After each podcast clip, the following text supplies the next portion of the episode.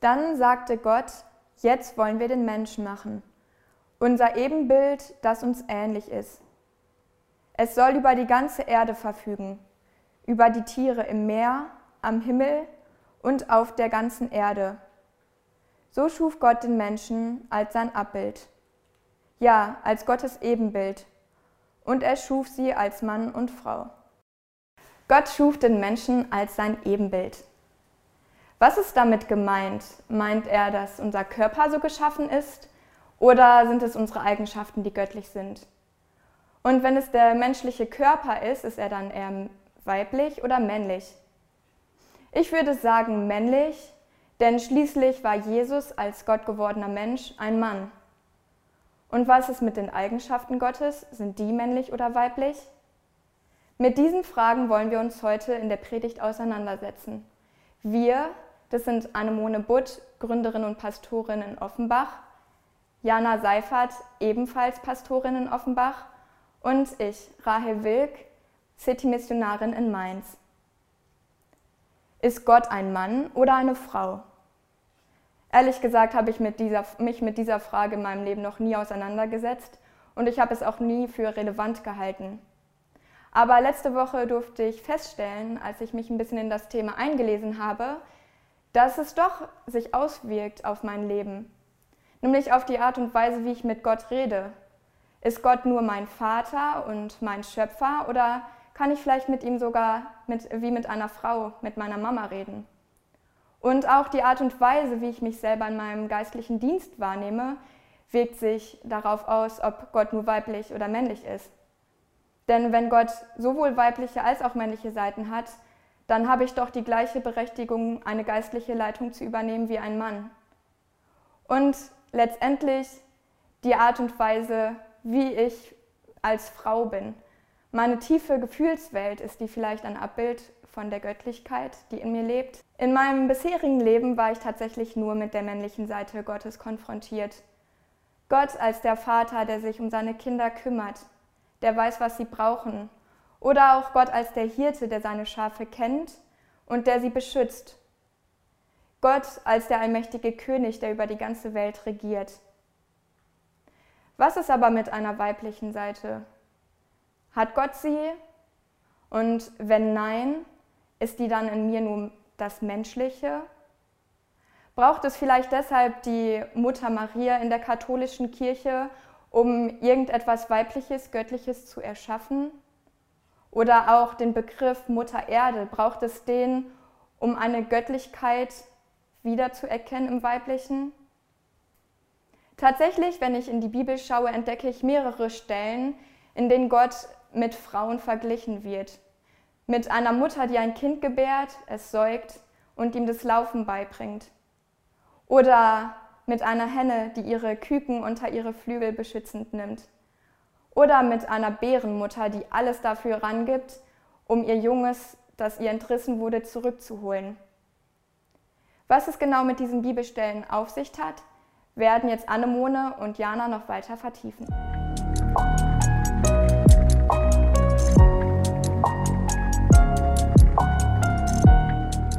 Wenn wir also über die Dreieinigkeit nachdenken, dann gehen wir ausschließlich davon aus, dass sie männlich ist.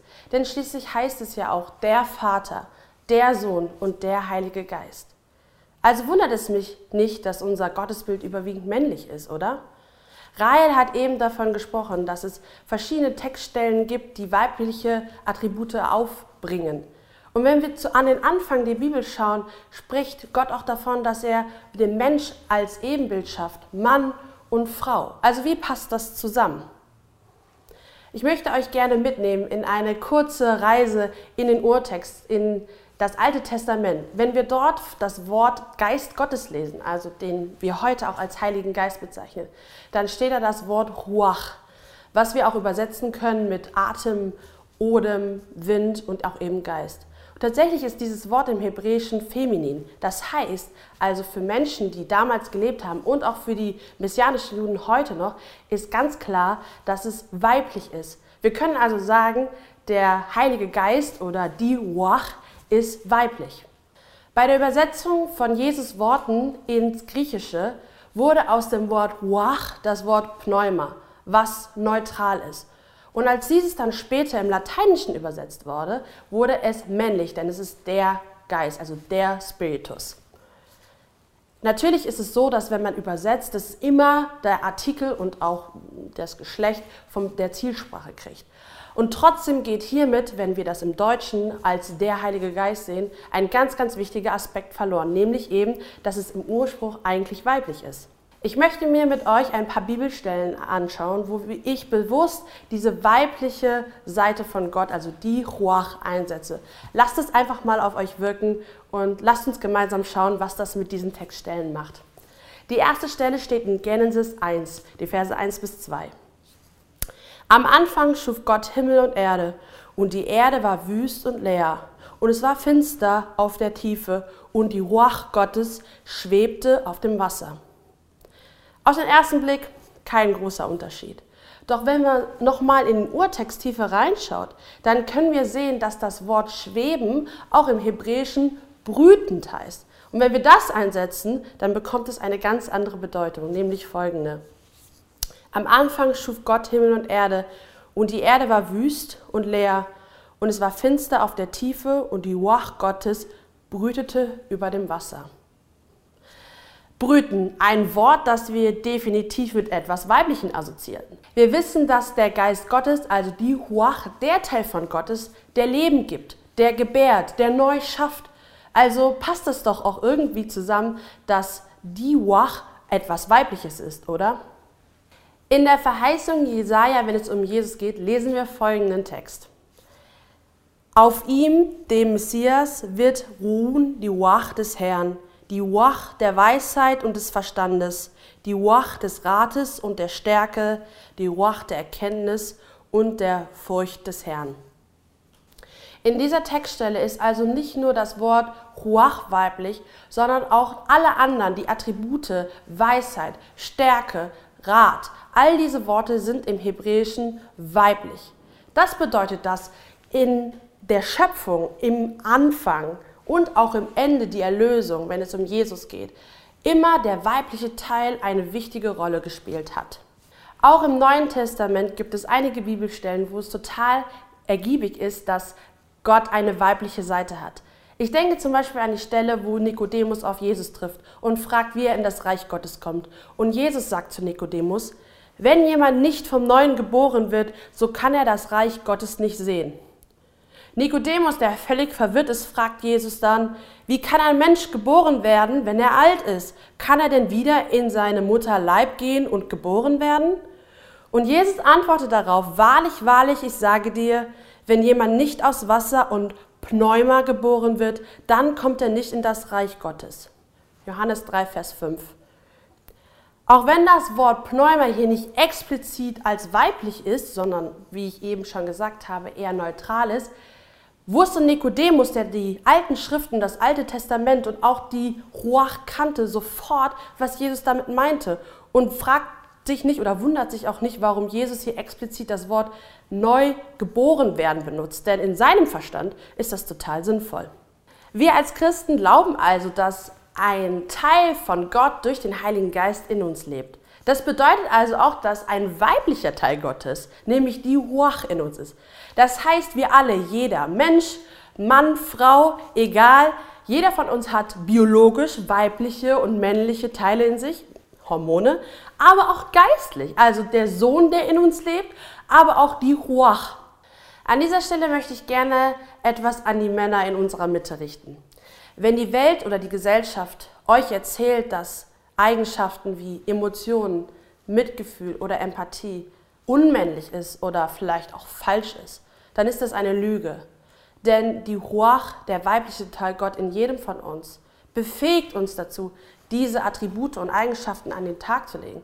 Es ist also etwas Göttliches und spiegelt Gottes Vielfalt wider. Ich möchte zu der Frage zurückkommen, ist Gott Frau oder Mann? Ich würde sagen, Gott ist beides. Er ist weiblich und auch männlich. Wir können also wahrhaftig behaupten, dass es wahr ist, wenn wir lesen, Gott schuf Mann und Frau nach seinem Ebenbild. In Genesis 2 ab 21 lesen wir folgendes. Da ließ Gott der Herr einen tiefen Schlaf auf den Menschen fallen, sodass er einschlief. Und er nahm eine von seinen Rippen und verschloss ihre Stelle mit Fleisch. Und Gott, der Herr, baute die Rippe, die er von den Menschen genommen hatte, zu einer Frau. Und er brachte sie zum Menschen. Wir gehen davon aus, dass der erste Mensch, Adam, ein Mann war und dass die Frau aus einem Teil von dem Mann heraus entstanden worden ist. Daraus schließen wir oft, dass die Frau etwas Niederes ist als der Mann. Doch wenn wir uns die Stelle angucken und wieder in den Ursprungstext ins Hebräisch schauen, ist auch hier eine Sache ziemlich interessant, nämlich dieses Wort Rippe gibt es so eigentlich nicht. Wenn wir das hebräische Wort lesen, bedeutet es Zähler. Und Zähler bedeutet einen tragenden Teil oder wird auch übersetzt als eine gebogenes Stütze, gebogenes Seitenteil, was über 35 Mal im Alten Testament aufkommt und immer im Zusammenhang mit dem heiligen Tempel und der, und der heiligen Stätte Gottes verknüpft wird. Wenn wir also mit diesem Bild diese Verse betrachten, dann bedeutet das, dass Gott den Mensch schuf und die Hälfte, einen tragenden Teil, genommen hat. Und das, was dann daraus entstanden ist, war Mann und Frau. Wir können also sagen, ein Mann alleine ist nur ein Teil von Gottes Ebenbild und eine Frau alleine ist nur ein Teil von Gottes Ebenbild. Und gemeinsam zusammen sind sie das komplette Ebenbild von Gott, nämlich weiblich und auch männlich.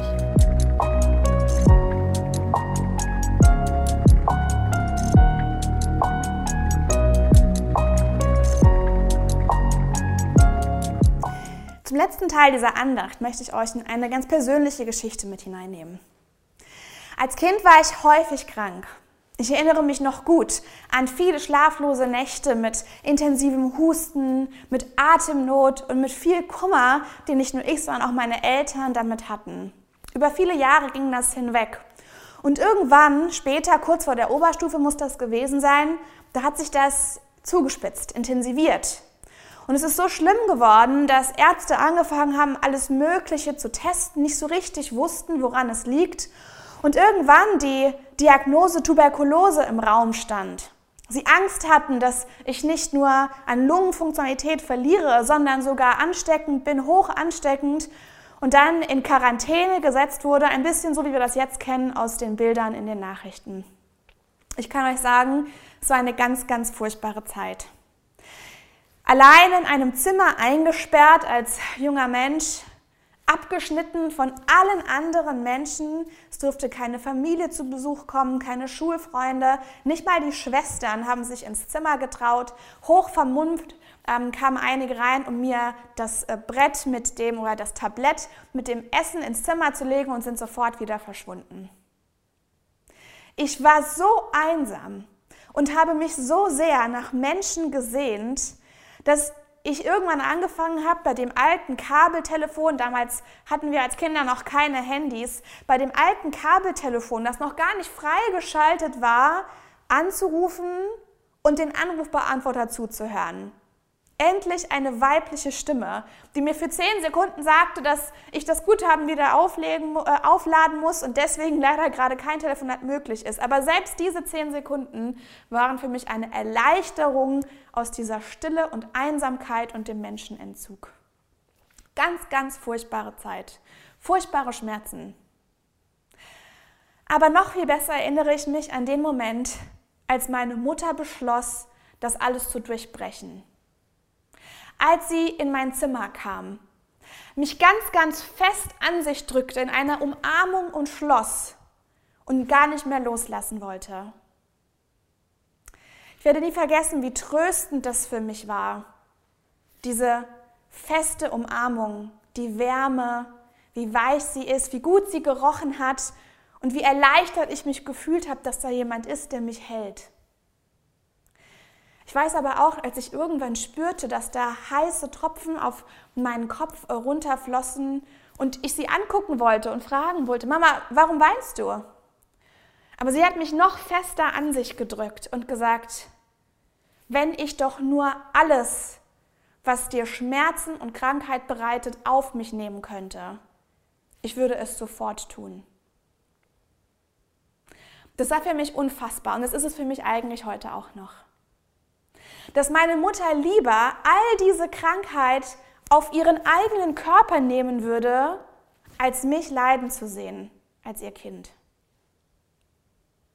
Es ist ein Bild, das mein Bild von meiner Mutter sehr geprägt hat, aber auch mein Bild von Gott sehr geprägt hat.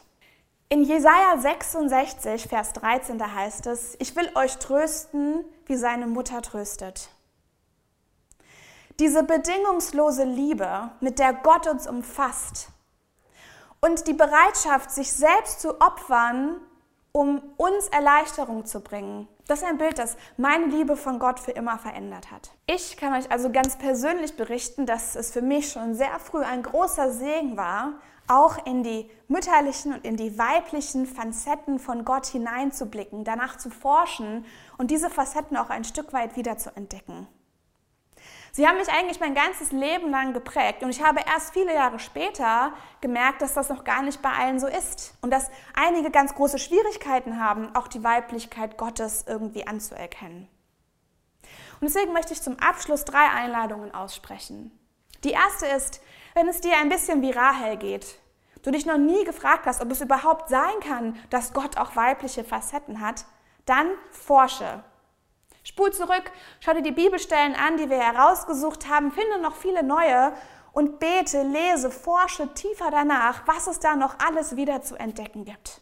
Wenn Janas Beitrag dich heute ganz besonders bewegt hat, hineinzuschauen in die Tiefe des, der Worte, der Semantik, so rund um den Geist Gottes, und du das vielleicht sogar wiedererkennst in Menschen um dich herum, dann lade ich dich ein, heute ganz besonders auch Menschen anzurufen und ihnen zu sagen, es zu feiern, wenn sie eben diesen Gott, diesen lebensstiftenden, brütenden Gott für dich in deinem Leben besonders repräsentieren.